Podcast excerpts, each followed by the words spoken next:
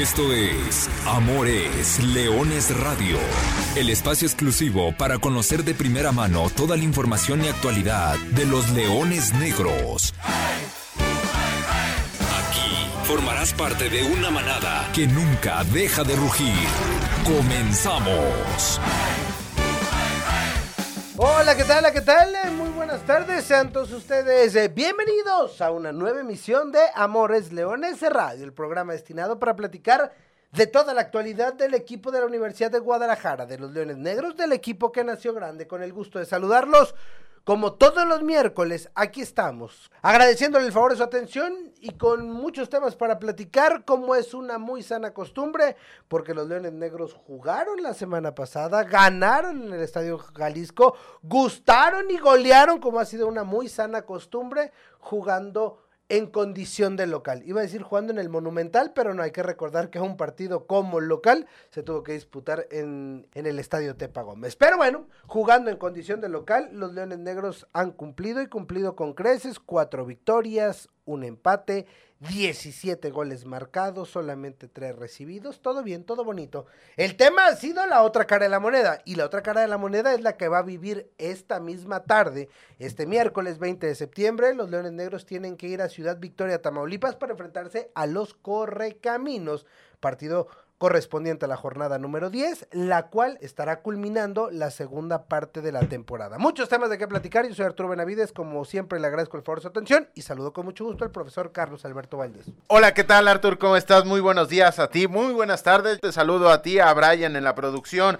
a Lulú en los controles, a toda la gente que nos escucha, listos para platicar de lo que viene con Universidad de Guadalajara, de lo que ha pasado del debut de la Liga TDP, de la racha negativa de la Liga Premier, del doble enfrentamiento contra Correcaminos en dos diferentes divisiones.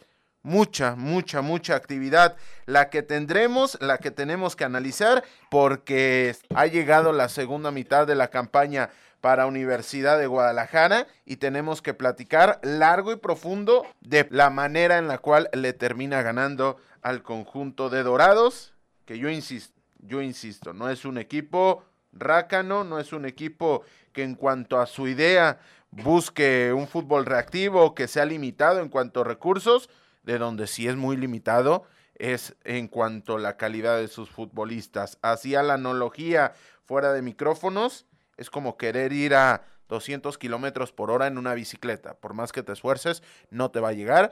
Y Leones Negros terminó aprovechando y terminó marcando lo que el propio técnico rival marcó como uno de los mejores planteles y uno de los mejores equipos, si no es que el mejor equipo de esta categoría en esta apertura 2023. Me gustó la sinceridad de Rafael El Chiquis García al momento de hablar de los Leones Negros, de darle su valor, de ensalzar lo que es este equipo y lo que la fortaleza y el nivel y cómo, cómo se ve a Universidad de Guadalajara desde otros planteles de esta misma liga de expansión. El miércoles pasado el profesor Carlos Alberto Valdés nos asustó. O mejor dicho, nos quiso asustar. Y aquí lo dijimos, es un partido que se debe de ganar, de preferencia por muchos goles, y no te pueden ni te deben hacer gol. A la vuelta de las horas, las cosas tuvieron bastante razón. Y Leones Negros ganó, gustó, goleó, no recibió gol. Es decir, cumplió con los estándares previstos, más allá del estilo de juego y de lo bonito, feo que... Es el último lugar de la tabla general. Ya lo dijimos la semana pasada. Dorados ha dejado de ser el equipo que competía Dorados por todo el tema administrativo que hay a su alrededor, tristemente, porque es un, o, era tal vez, una gran institución, una franquicia que ascendió dos veces deportivamente, que le daba mucho sabor a esta categoría y no hace mucho, ¿eh? Tenemos que ir simplemente antes de la pandemia, llegó a dos finales, pero bueno, la historia ha cambiado con estos dorados y a raíz de la Liga de Expansión parece que, que han abandonado a su suerte al equipo de la capital eh, sinaloense. Esa no es culpa de Universidad de Guadalajara, esa no es culpa de los rivales y cuando te toca un rival así, profe, hay que hacerlo valer y los Leones Negros lo hicieron valer de buena manera. Minuto 19, Edson Rivera, minuto 24, Walter Gael Sandoval, que nos sigue regalando este tipo de pinceladas. Es decir, la técnica de Walter Gael Sandoval nunca ha estado en duda.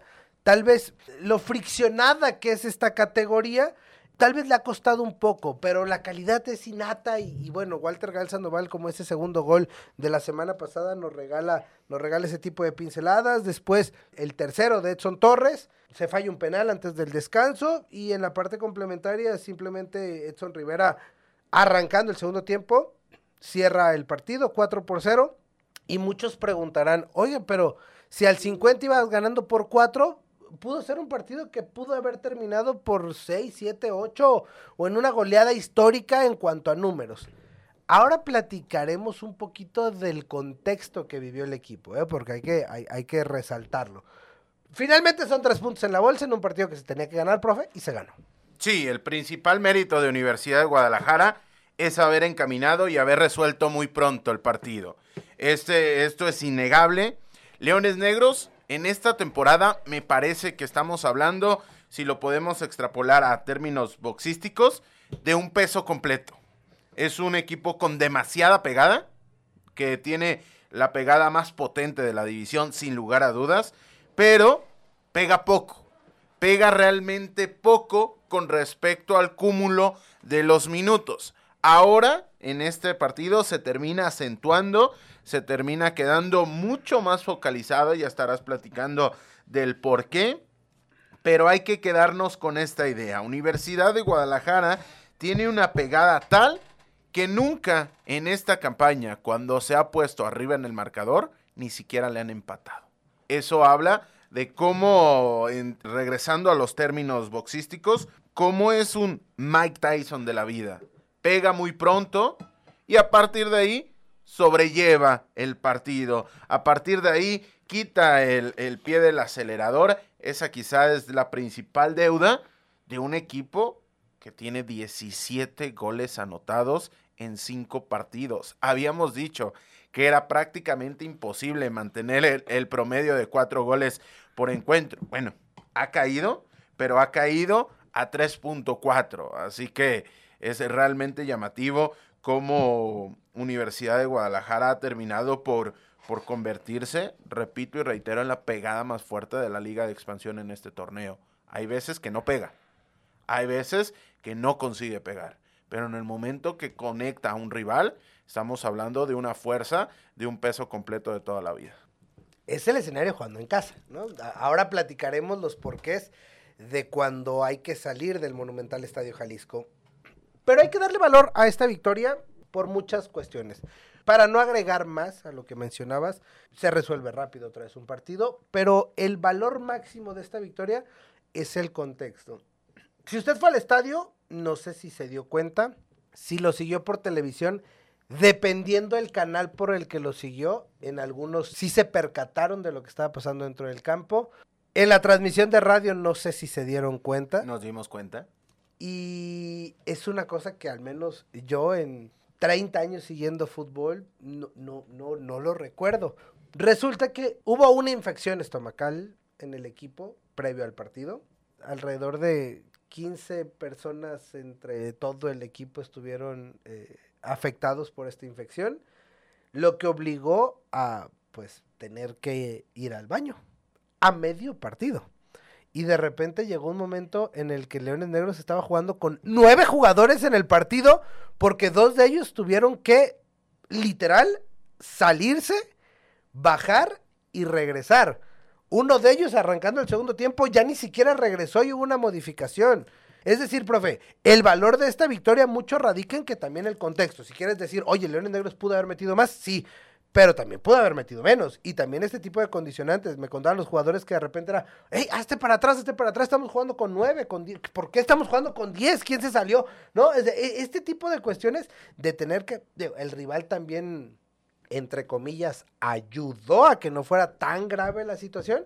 Pero bueno, quien se dio cuenta, ahí está. Y quien no se dio cuenta, pues valga este espacio para, para reiterarlo. Sí, eh, este tipo de circunstancias que te hacen recordar que estamos hablando de humanos como tú, como yo, como Brian, como toda la gente que nos escucha, que hay momentos en los cuales la fisonomía te dice ahora o ahora. Y a partir de ahí el jugar con esa incomodidad representa un mayor mérito para Leones Negros. Y quizá también inconscientemente aceleramos, damos todo, definimos el partido y administramos, así como lo hizo alguna vez Romario para llegar al, al carnaval de Río. Aquí parece ser que, que se buscó definir esto para no meter en más inconvenientes a un equipo que llegaba con cierta premura. Sí, qué bueno que no fue el portero, ¿eh? porque no sé si te había tocado, profe, tú también has estado en, cancha, has estado con equipos dirigiendo, a ti algún jugador, o sea, uno puede entender que, que alguna vez... A mí siempre, temporada, un tema de, de dengue, pero nada más, o sea... O sea, ¿te había tocado ver a, un jugador a medio partido salirse por, por, efectos... Salirse y regresar, no. Salirse y ya no volver, sí. Sí, eh, por, por infección estomacal, cuestiones que tiene el fútbol fuera del propio fútbol. Como decías, este tipo de cosas no recuerda que son seres humanos, los jugadores de fútbol, y, y también pasa, ¿no? Pero bueno, que quede como una anécdota, que quede como una curiosidad, y así será recordado el partido y esa goleada contra Dorados. Créame que a la vuelta de los años, ¿te acuerdas cuando los Leones Negros andaban con el córrele y, y ganaron? Además, con todo y eso. Bueno, pasado el partido, ahora vamos con algunas reflexiones. Profesor, siempre que ha terminado un partido 4 por 0, en tres ocasiones en la Liga de Expansión, siempre ha sido a favor de Universidad de Guadalajara. Es decir, es un resultado no tan extraño. Le ganaste 4 por 0 a Venados, le ganaste 4 por 0 a Rayados. Entonces, pues bueno, Leones Negros lo hace de buena manera. Sigue sumando puntos. El dominio contra Dorados ya es claro. Tiene Dorados 5 partidos que no te hace gol. De esos 5 le has ganado 4. Uno fue empate sin goles. Todo bien con, con, Universidad de Guadalajara. Sí, además, cuarto clean sheet en lo que va del torneo, cuarta valla imbatida. Pero a mí me llama la atención cómo es el récord de ese partido, precisamente, contra Correcaminos, se ha salvado en tantas oportunidades. Porque sacamos el partido contra Cimarrones, que fue el más apretado, al igual que, que el de contra Morelia y contra Lebrijes, daba la sensación de que esa máxima goleada en la historia de Universidad de Guadalajara se podría alcanzar contra el conjunto de Venados también por momentos en Tepatitlán daba esa sensación de que se podía romper este marcador. Y ahora contra Dorados por el rival, por el contexto, por la actuación que estaba teniendo Jonathan Ball. Pero esta cuestión de cómo volteas a ver el luminoso, volteas a ver el electrónico y te das cuenta de que 3 a 0 al minuto 38, al 41 te marcan una pena máxima a favor y dices el 4 a 0 de cara al tramo final de los primeros 45 minutos, te daba esa sensación de que se podía llevar un marcador mucho más abultado. Viene la falla, Leones Negros desciende un poco el ritmo, posteriormente anotación de Exxon Rivera y de nueva cuenta te queda esa sensación de que se puede romper ese, ese récord que, para darle un poco más de información a la gente, para quien no lo recuerde, está en un 7-1 la máxima goleada de estos Leones Negros. Sí, 7-1, que sí, uno pensaría que se pudo haber alcanzado esos 7, pero bueno, no ha sido así. Y dentro de todos los datos, hoy Leones Negros tiene en sus filas al sublíder de goleo individual de la categoría. Edson Rivera llegó a 5 anotaciones. Más allá de hablando de las cinco anotaciones, más allá de los cinco partidos que todavía quedan por, por disputar, haciendo el recuento, los últimos jugadores que superaron las cinco anotaciones en un torneo de fase regular, hace un año exactamente, Oscar Raivilla, marcó seis.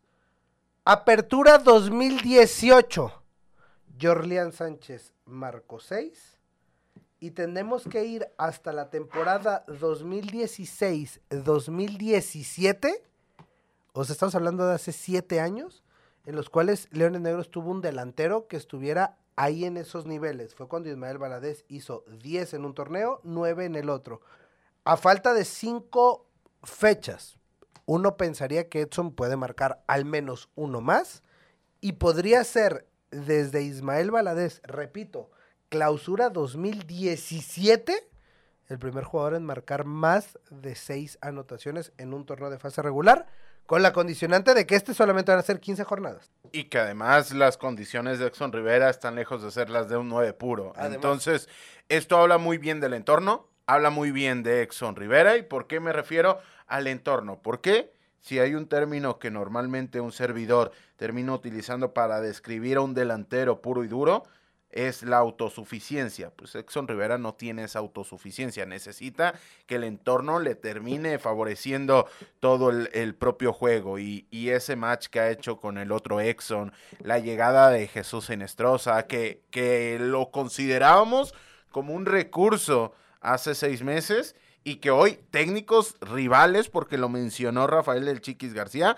lo encumbran como el mejor lateral por derecha de la división. Este esta reconversión, que si bien es cierto, tiene cierto antecedente en mineros, ha sido tremenda y ha sido muy fructífera porque en el momento que ataca Rivera, Torres, Vallejo, Sandoval, hoy no estuvo Torres y hay que decirlo, te terminas recomponiendo de la ausencia de uno de tus futbolistas más silenciosos pero más importantes, como lo es Ulises Torres cuando comienzas a atacar con todo este bloque, es que la realidad que copa con mucha gente eh, la, el área rival, el equipo de Luis Alfonso Sosa, y a partir de ahí se termina dando resultados tanto colectivos como individuales, como lo que ya mencionabas de Rivera.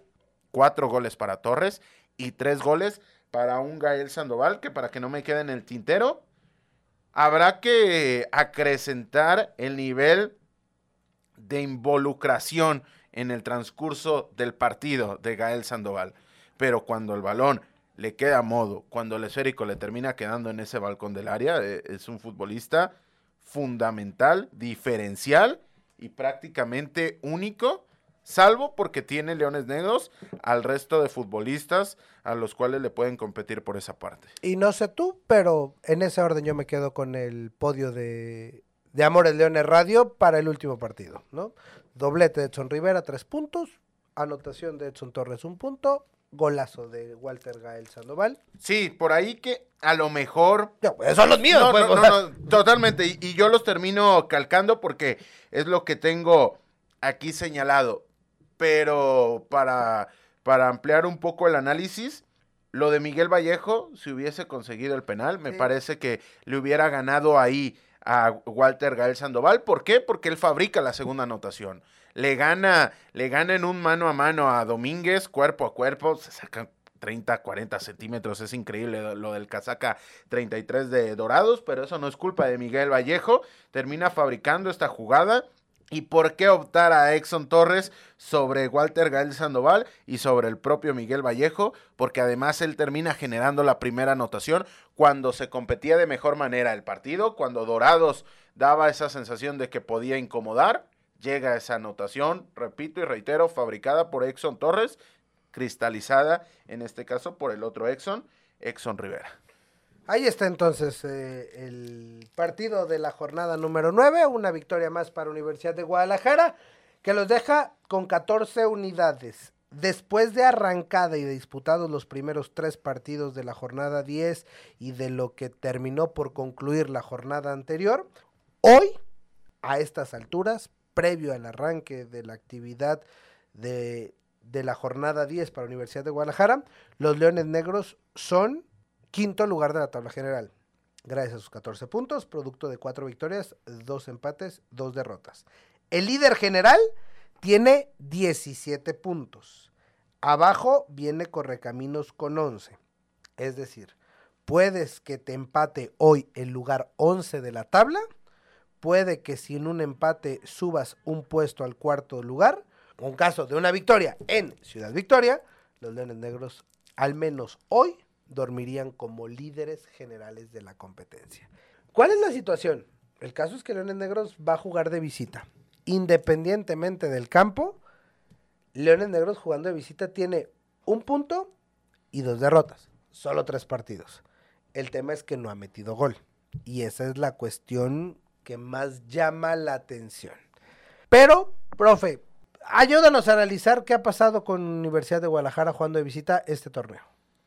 Me parece que número uno, el rival y la manera de jugar de una manera distinta de quien tiene enfrente a Leones Negros le dificulta la vida. Este equipo en el momento que le cedes la posesión del balón, termina disfrutando y termina sacándole provecho a la misma.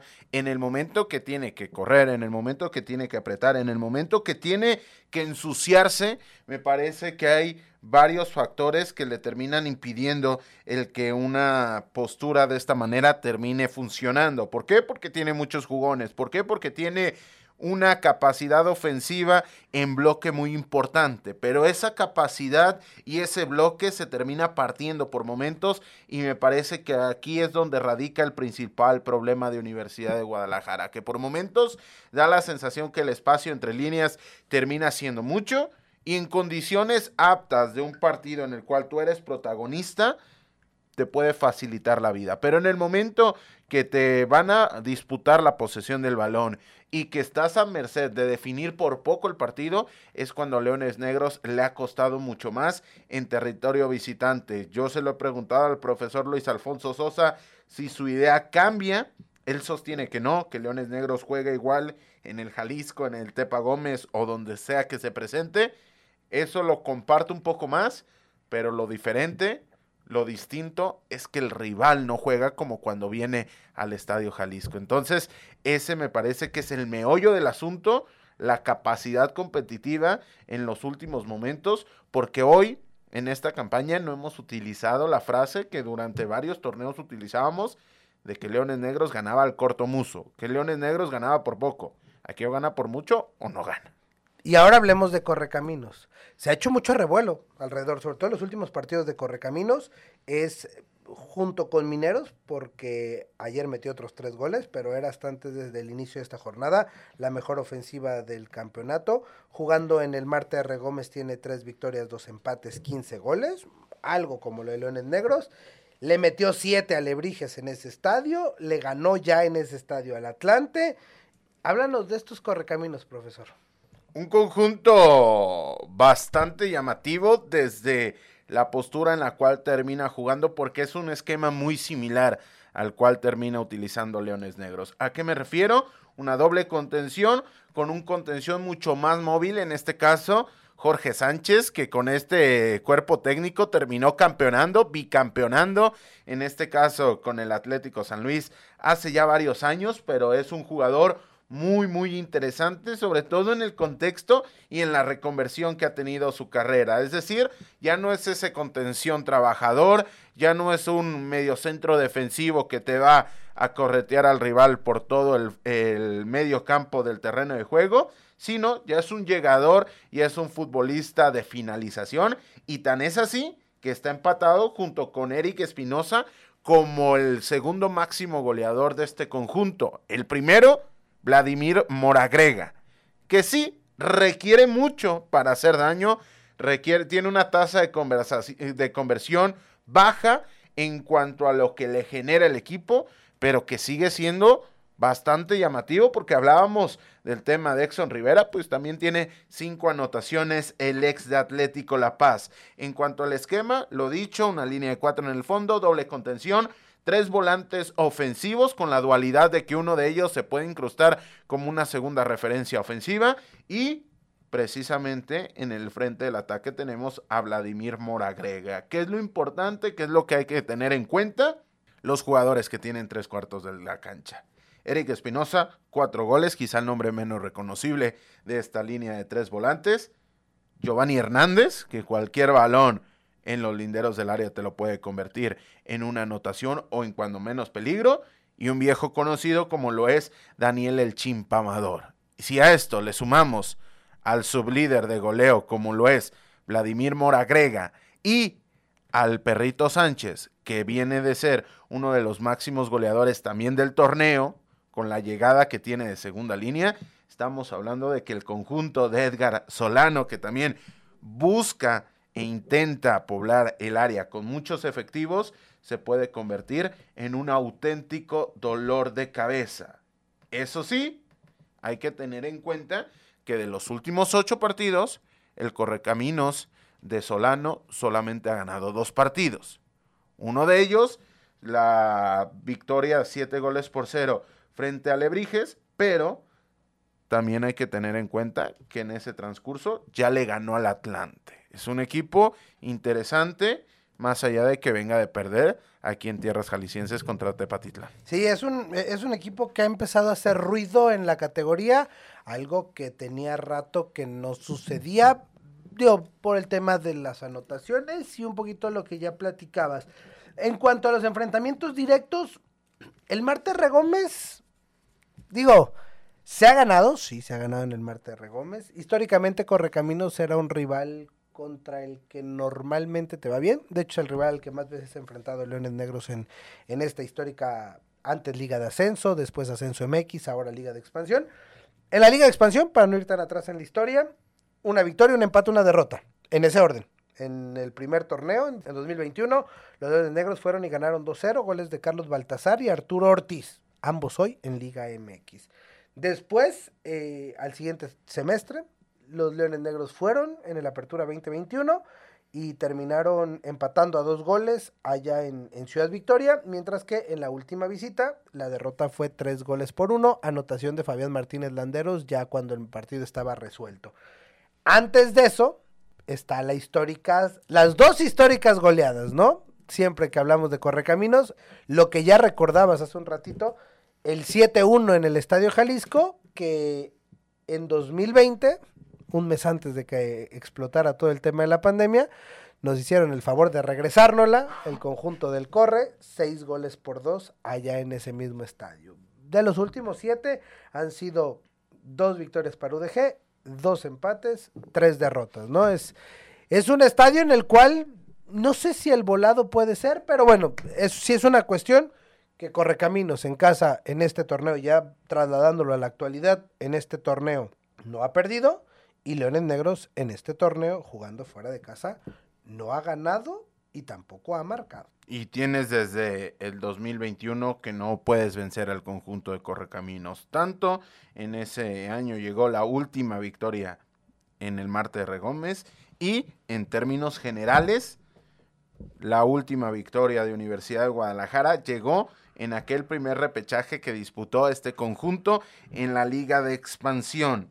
Para resumir, para ser muy corto con el análisis, estamos hablando del mejor platillo que te puede ofrecer la liga de expansión en estos momentos. ¿Por qué? Porque son dos equipos que entre los dos terminan sumando en 17 partidos jugados, 37 goles a favor. Y en contra, los datos, a lo mejor porque Leones Negros ha bajado el promedio, no es tan escandaloso, solamente quedan 22, 7 de Leones, 15 de el conjunto de Solano, pero estamos hablando 37 goles en 17 partidos acumulados en lo que va del momento del torneo. Dicho esto, seguramente quedan 0-0 para terminar tirando el dato por la borda, pero en el papel estamos hablando de un duelo estelar. Si tuvieras que meterle lana, ¿vas con las altas? ¿Más de 2.5? Más de 2.5. Sí. ¿Firmas el empate? Sí. Ahí está el partido. El encuentro es esta tarde-noche, miércoles 20 de septiembre, jornada 10 de la Liga de Expansión, 705, la transmisión a través de ESPN y a través de Star Plus. Habrá que ver a los Leones Negros visitar Ciudad Victoria. Vamos a la cantera melenuda porque arrancó la actividad de la Liga TDP y la Liga Premier está en pleno ya inmersos en la temporada. Hay que recordar, la Liga Premier ya es una temporada larga. Los Leones Negros fueron a Matamoros y terminaron perdiendo y siendo goleados tres goles por cero. Pues del muy buen arranque de, temporada. Sí, enfrentó al conjunto de Gavilanes de Matamoros que desafortunadamente en esta semana ha perdido a su fundador, así que un fuerte abrazo si alguien de esa zona nos termina escuchando. Tres goles por cero ante el cuadro de la frontera de norte de nuestro país. Ojo que este conjunto, ya lo dices, está viviendo las horas más bajas de esta, de esta campaña. ¿Por qué? Porque después del buen arranque ya acumula tres derrotas de manera consecutiva. Así que mucha, mucha atención. ¿Y por qué decíamos que habrá un doble enfrentamiento frente a Correcaminos? Pues porque el próximo partido, la jornada número 7 del grupo 1 de la Serie A de la Liga Premier, enfrentará Universidad de Guadalajara al conjunto de la Autónoma de Tamaulipas. visita, se termina intercambiando la visita y el conjunto de Correcaminos, que es cuarto lugar general, que llega con 13 unidades, va a enfrentar al conjunto del profesor Aguisol Sánchez el próximo sábado 23 de septiembre en un conjunto deportivo de la primavera que precisamente en ese sábado va a tener mucha actividad, porque llegando a la Liga TDP, ya platicábamos del debut, el conjunto de Raúl Rico se metió a Juanacatlán, hablábamos la semana anterior de la dificultad, 3 a 3 y gana el punto extra 8 a 9, así que se termina quedando con esa unidad adicional. Las anotaciones del conjunto de los Leones Negros corrieron a cargo de Oliver Lozano, quien contribuyó con un doblete al 50 y al 54, el segundo gol, y al 90, Farid Morales terminó rescatando el 3 a 3 definitivo. Próximo partido para los de Raúl Rico, el próximo sábado, 23 de septiembre, en el Club La Primavera, a las 11 horas en este caso contra los Tecos que vienen de ganar en su debut. Sí, será interesante el clásico universitario de la Liga TDP, ya arrancado. Las Leonas Negras iban a jugar el día de mañana en la Universidad La Salle Bajío, pero su partido debut de la, del campeonato universitario fue pospuesto para fecha por definir, así que habrá tiempo ya de platicar sobre el equipo femenil de la Universidad de Guadalajara. Ahí está entonces la actividad. Antes de irnos, recordar, la semana pasada platicamos acerca de la carrera de Leones Negros. Profe, el próximo 15 de octubre se corre, se llevará a cabo la séptima edición de la carrera Leones Negros y para los que nos escuchan en el podcast de Amores Leones Radio, tenemos regalos. Mande su mensaje a las redes sociales de la carrera Leones Negros y escríbale, escuché el podcast de Amores Leones Radio y quiero mi cortesía para correr en manada. Corremos en red, rugimos en manada, es el eslogan. Con ese regalo recibirá su número de corredor, su jersey de participación y podrá ser parte de esta fiesta universitaria. Repetimos, próximo domingo 15 de octubre. Nosotros ya andamos en esas, profe. Ya andamos preparándonos para, para salir a correr y pintar las calles de la, de la ciudad de Guadalajara de rojo, amarillo y negro. Ahí está entonces la invitación, la invitación y el regalo nosotros nos tenemos que despedir. Profesor Carlos Alberto Valdés. Gracias, Arturo. La próxima semana con más y mejor. Mi nombre es Arturo Benavides y en nombre de todo el equipo de trabajo le decimos gracias. Y antes de despedirme, solamente les recuerdo que goles son amores y amor es leones. Buenas tardes, buen provecho.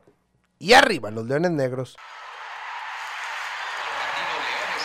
Hasta aquí llegamos. Gracias por ser parte de esta manada que nunca deja de rugir. Los esperamos el próximo miércoles en... Amores, Leones Radio.